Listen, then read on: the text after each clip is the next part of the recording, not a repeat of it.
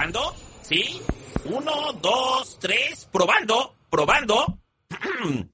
Muy bien, ya estamos listos. Estás a punto de entrar a un mundo en donde la imaginación todo lo puede. Viajaremos por el universo, nos sumergiremos en océanos y descubriremos cosas increíblemente geniales del mundo en el que vives. Con nuestros superpoderes nos moveremos a la velocidad de la luz. Nos convertiremos en cualquier cosa que imagines. Haremos los experimentos más divertidos. Descubriremos cómo funcionan las cosas y nos adentraremos en el maravilloso mundo de las letras. ¿Listos, chicos? ¡Listo! ¡Listísimo! 3, 2, 1.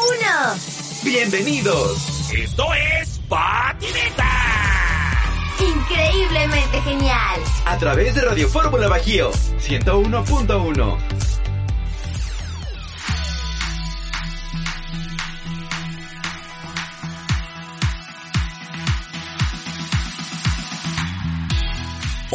todas y a todos. Bienvenidos a otro programa de patinetas. Qué bueno que nos escuchan en este sábado 25 de abril. Están en su casa, ¿verdad? Muy bien. Los chicos del Escuadrón Patinetas son los más increíblemente geniales. Le damos la bienvenida a todos los que nos sintonizan como cada sábado a través de Radio Fórmula Bajío 101.1. Ah, pero también a quienes nos escuchan en nuestro podcast en Spotify. No olviden decirles a sus papás que nos pueden seguir en Instagram y en Facebook. Nos encuentran como arroba patinetas radio. Hoy tendremos varias secciones donde descubriremos cosas increíblemente geniales. También haremos algunas experimentas en donde te explicaremos algunos fenómenos físicos. Además, visitaremos lugares extraordinarios. Pero no te preocupes, no tienes que salir de casa. Lo único que necesitas es abrir muy bien tus oídos y usar tu imaginación. ¿Listos, chicos?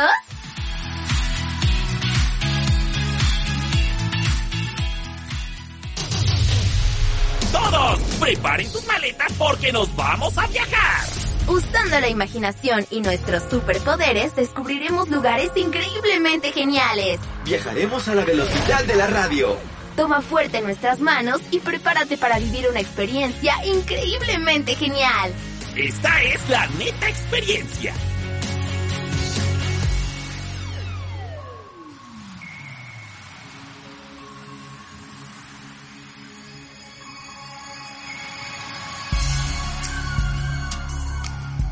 Hola chicos, buenos días. Bienvenidos a la neta experiencia. Hoy les vamos a llevar de nuevo a las profundidades del mar. En esta ocasión nos sumergiremos para conocer a uno de los animales más inteligentes. Exacto, Lingo. Hoy vamos a conocer al delfín. El día de hoy nos encontramos en la isla del Espíritu Santo en Baja California. Estamos en una isla del Mar de Cortés que también es conocido como el Golfo de California. Aquí podemos encontrar muchísimas de las especies de la fauna marina, como el delfín. Bueno, pues entonces es momento de meternos al agua. Ya tengo mi traje de baño puesto y toda la cosa. ¿Cómo me veo? Pero lo más importante es tu traje para bucear. Si no, ¿cómo vas a poder estar bajo el agua tanto tiempo, Linguo? Ok, ok, mientras todos nos colocamos nuestro traje para bucear, les platico que esta isla fue descubierta por Hernán Cortés en 1534. Por eso se llama así esta zona, el Mar de Cortés. Uno de los exploradores marinos más famosos llamado Jacques Cousteau llamó a este mar el acuario del mundo, por la gran cantidad de especies marinas que viven aquí. Estamos a solo 45 minutos de la ciudad de La Paz en Baja California. En esta región viven leones marinos, mantarrayas, tortugas, ballenas, tiburones y por supuesto, delfines. ¡Listo, Gala! Ya tenemos nuestro traje para bucear bien puesto. Fue algo complicado ponérnoslo, pero ya estamos listos. Muy bien, chicos. Ahora es momento de sumergirnos en el mar. ¡Woohoo! ¡Al agua! ¡Vamos!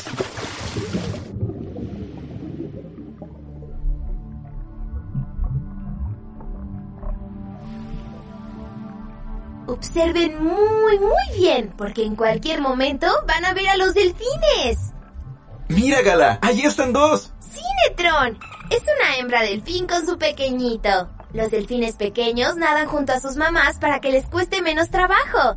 Es como cuando los niños están pequeños y están aprendiendo a caminar. Al nadar pegados a su mamá, los bebés delfín pueden nadar más fácilmente. Mientras la mamá delfín está embarazada, busca compañía de otra hembra. Se hacen amigas y cuando nace el bebé delfín se convierte en su madrina, que cuidará de él mientras su madre tiene que alejarse para conseguir alimento. ¡Wow! ¡Qué bonitos son los delfines! Sí, son animales hermosos. ¿Y para qué es ese orificio que tiene su cabeza, Gala? Es por donde respira el delfín. Los delfines tienen que subir a la superficie del mar de vez en cuando para poder tomar aire, y lo hacen por medio de este orificio. Cuando se sumerge de nuevo en el agua, este orificio se cierra para no dejar que entre agua a los pulmones del delfín.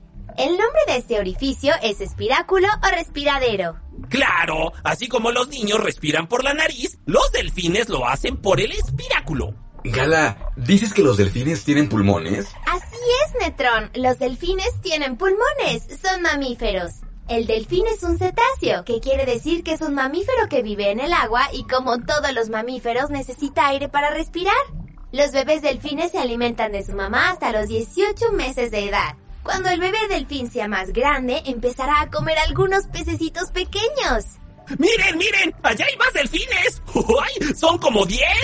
Sí, Linguo, los delfines también viven en grupo. Los delfines machos protegen a las hembras y a sus pequeñitos.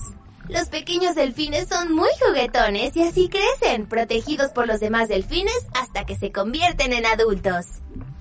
Oye, Gala, ¿cómo le hace el delfín para nadar tan rápido y no chocar con algún obstáculo? Es muy interesante, Netrón. Lo que hace el delfín para orientarse y no chocar es hacer unos sonidos.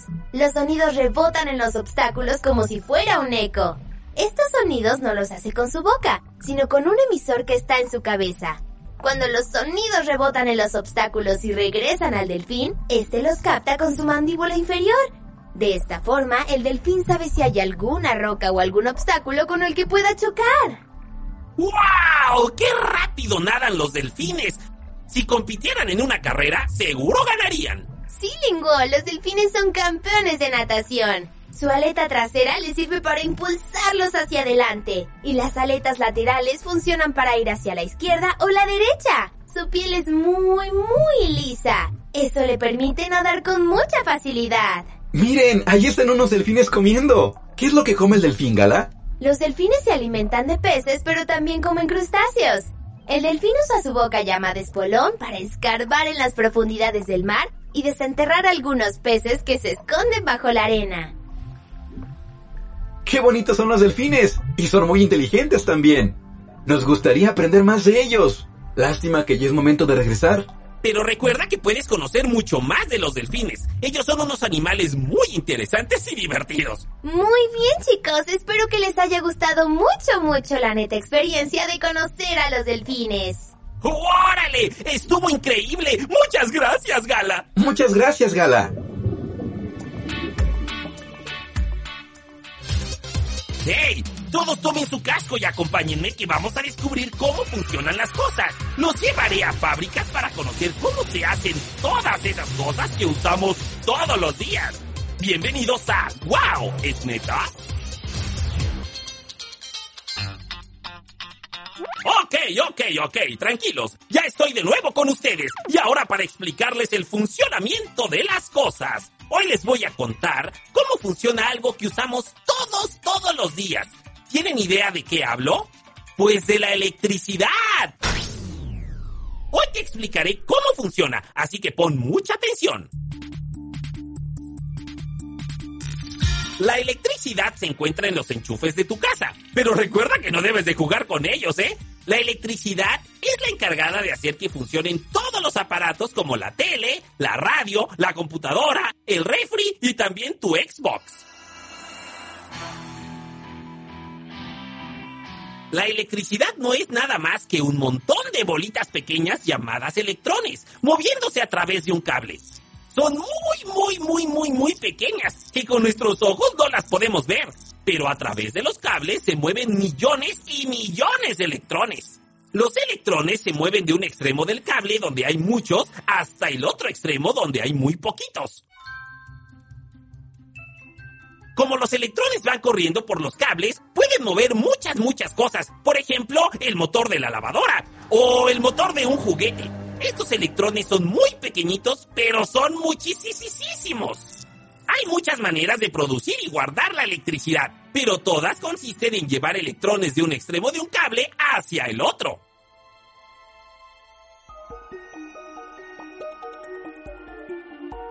Hay algunos materiales que transportan a los electrones. Estos se llaman materiales conductores. Y existen otros materiales que separan a los electrones. Estos son llamados materiales aislantes.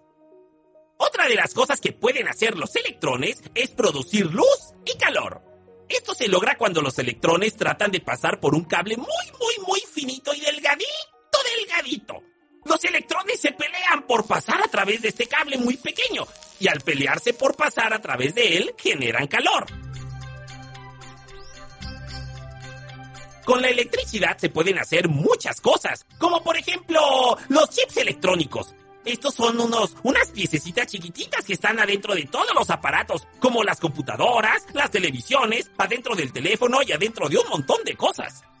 Este uso de la electricidad es un poquito más complicado. Consiste en que los electrones se muevan a través de materiales llamados semiconductores y dejan pasar solo algunos electrones a través de ciertos cables, pero eso se los voy a explicar después.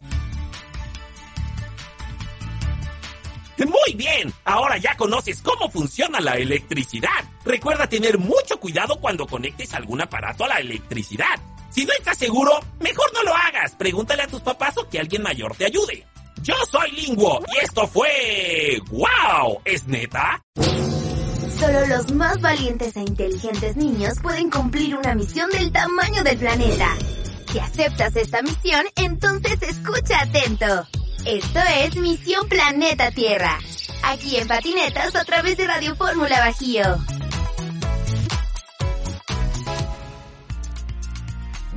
Hola chicos, ¿listos para la misión más importante de hoy? Claro, cuidar el planeta en el que vivimos. Está en nuestras manos cuidar este planeta que es nuestra casa. Hoy te voy a platicar de una actividad para saber qué desechos son biodegradables y cuáles no. Antes de comenzar, te voy a explicar qué es un desecho biodegradable. Un desecho biodegradable es basura que se descompone, que no hace daño a la tierra. Hay unos desechos biodegradables que hasta sirven a la tierra. Seguramente alguna vez has visto los tiraderos de basura. Son depósitos muy, muy grandes en donde está la basura que generamos en toda la ciudad. Pero también hay otro tipo de basura que es natural, que no ha sido creada por las personas, sino por la naturaleza. Estos son los desechos biodegradables. ¿Están listos?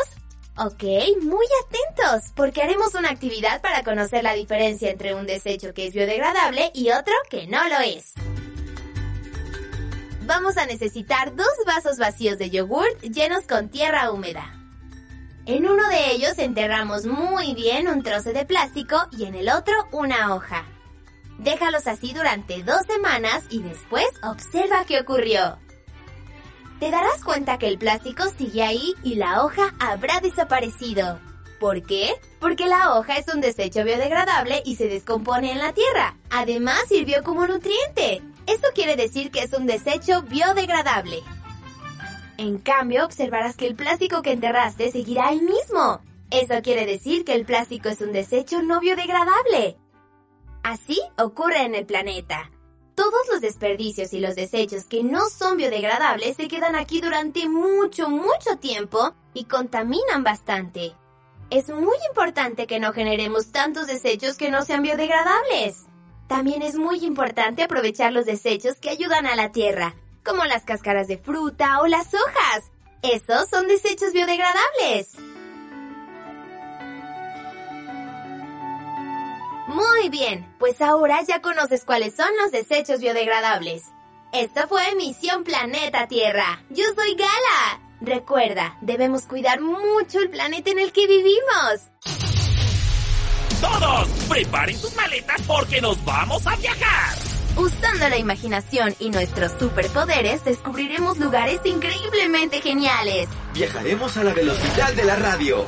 Toma fuerte nuestras manos y prepárate para vivir una experiencia increíblemente genial. Esta es la neta experiencia.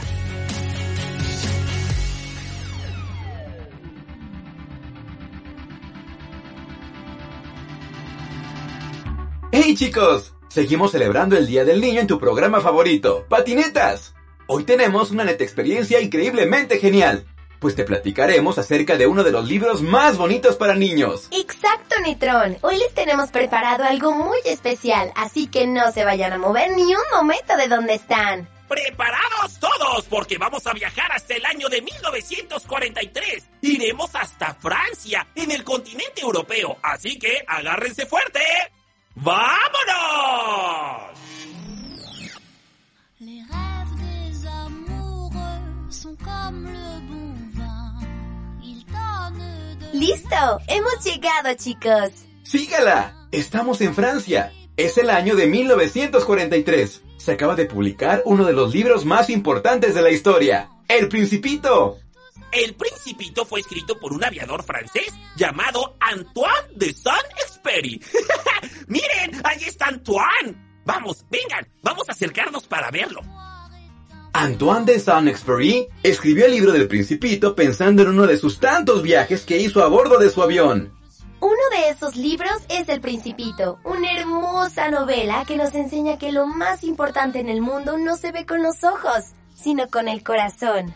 En la historia del Principito hay varios personajes. ¿Quieren saber quiénes son los personajes? Pongan mucha atención.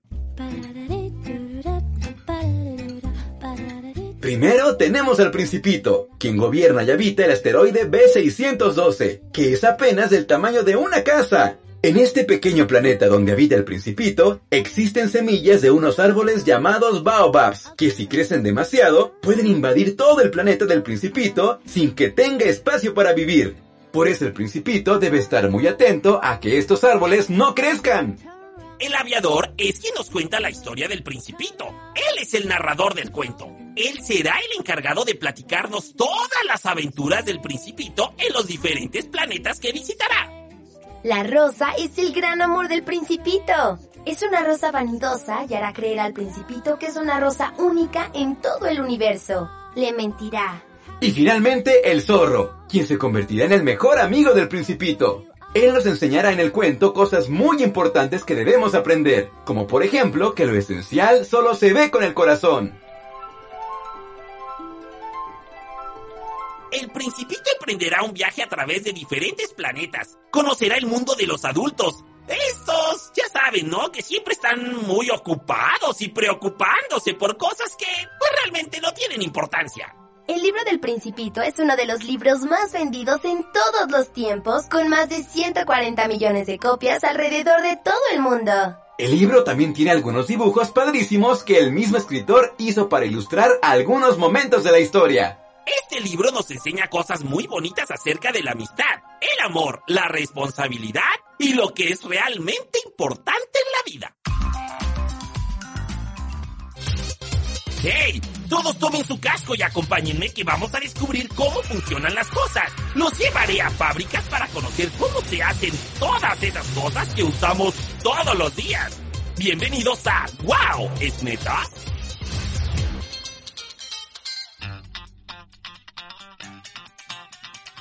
¡Hey, chicos! ¿Cómo andan, eh? ¿Qué tal se la ha pasado en este Día del Niño? ¿Bien? ¿Bien todo? bueno, pues hoy en mi sección ¡Wow! ¿Es neta? Te voy a contar cómo se hacen los libros. Un libro es un conjunto de hojas encuadernadas, en donde se escriben historias, novelas, cuentos. Además, hay conocimiento y se puede escribir de cualquier cosa. Vengan, acompáñenme, les voy a platicar cómo se fabrican nuestros amigos los libros.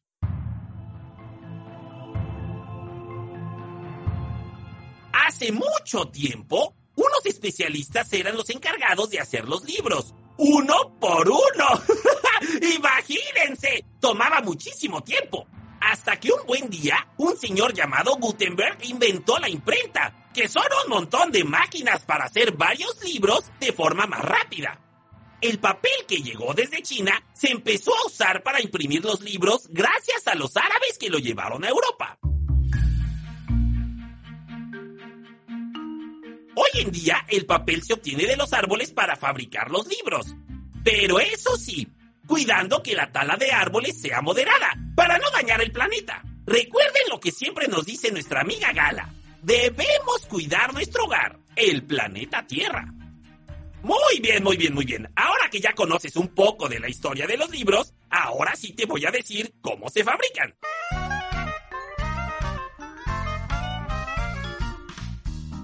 Lo primero primerito es procesar la madera. Esto para poder fabricar el papel y hacer las hojas de los libros. Este proceso se hace con muchas, muchas máquinas que transforman la madera de los árboles sin corteza en papel para los libros.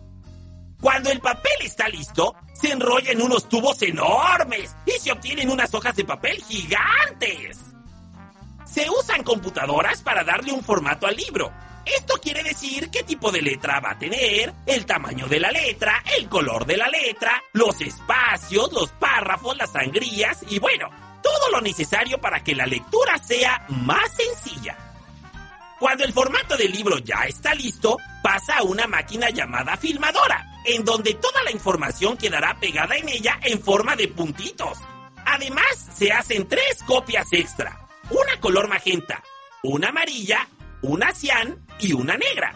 Así, cuando se unen cada una de estas copias, aparecen en el libro con todos los colores.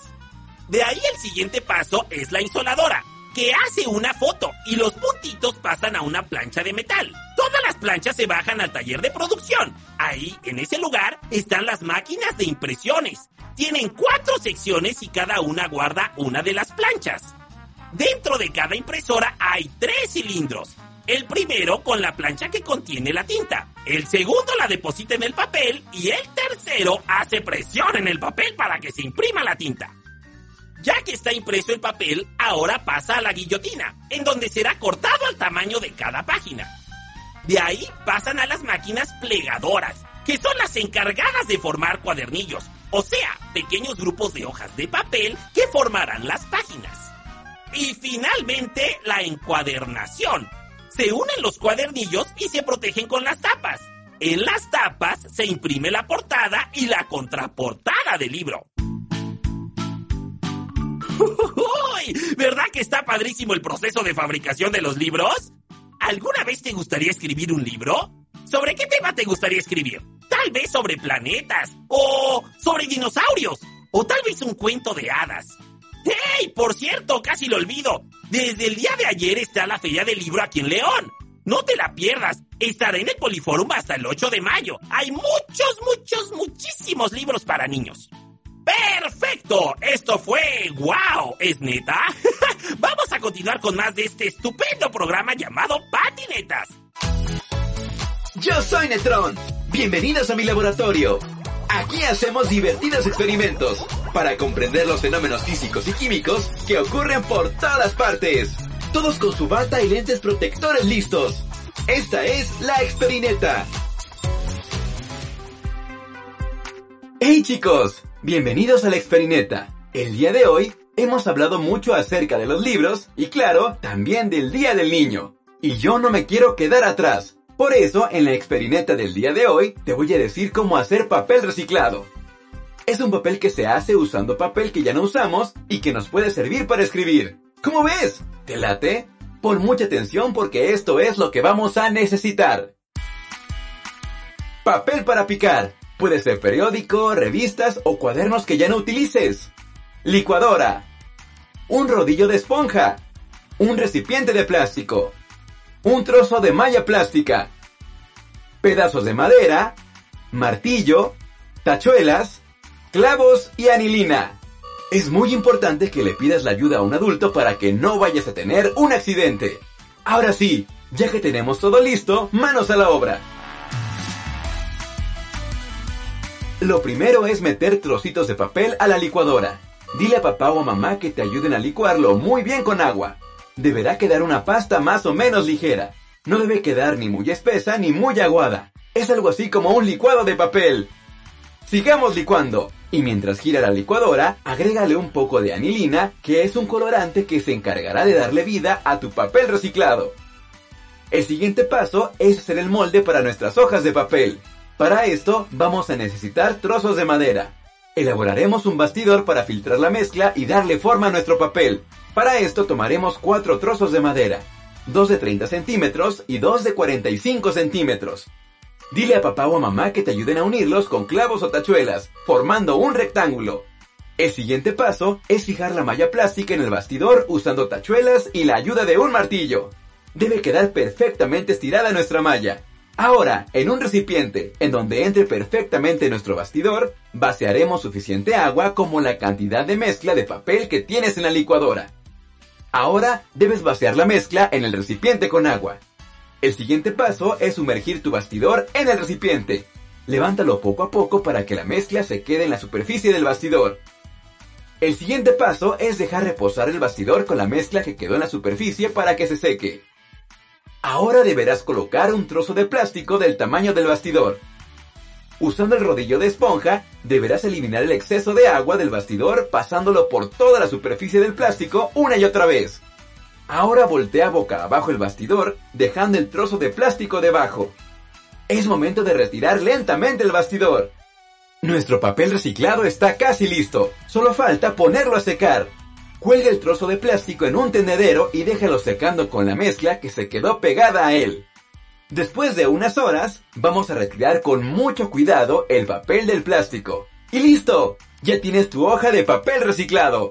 Es muy sencillo. Ayudas a nuestro planeta al reciclar papel. ¿Verdad que está increíblemente genial?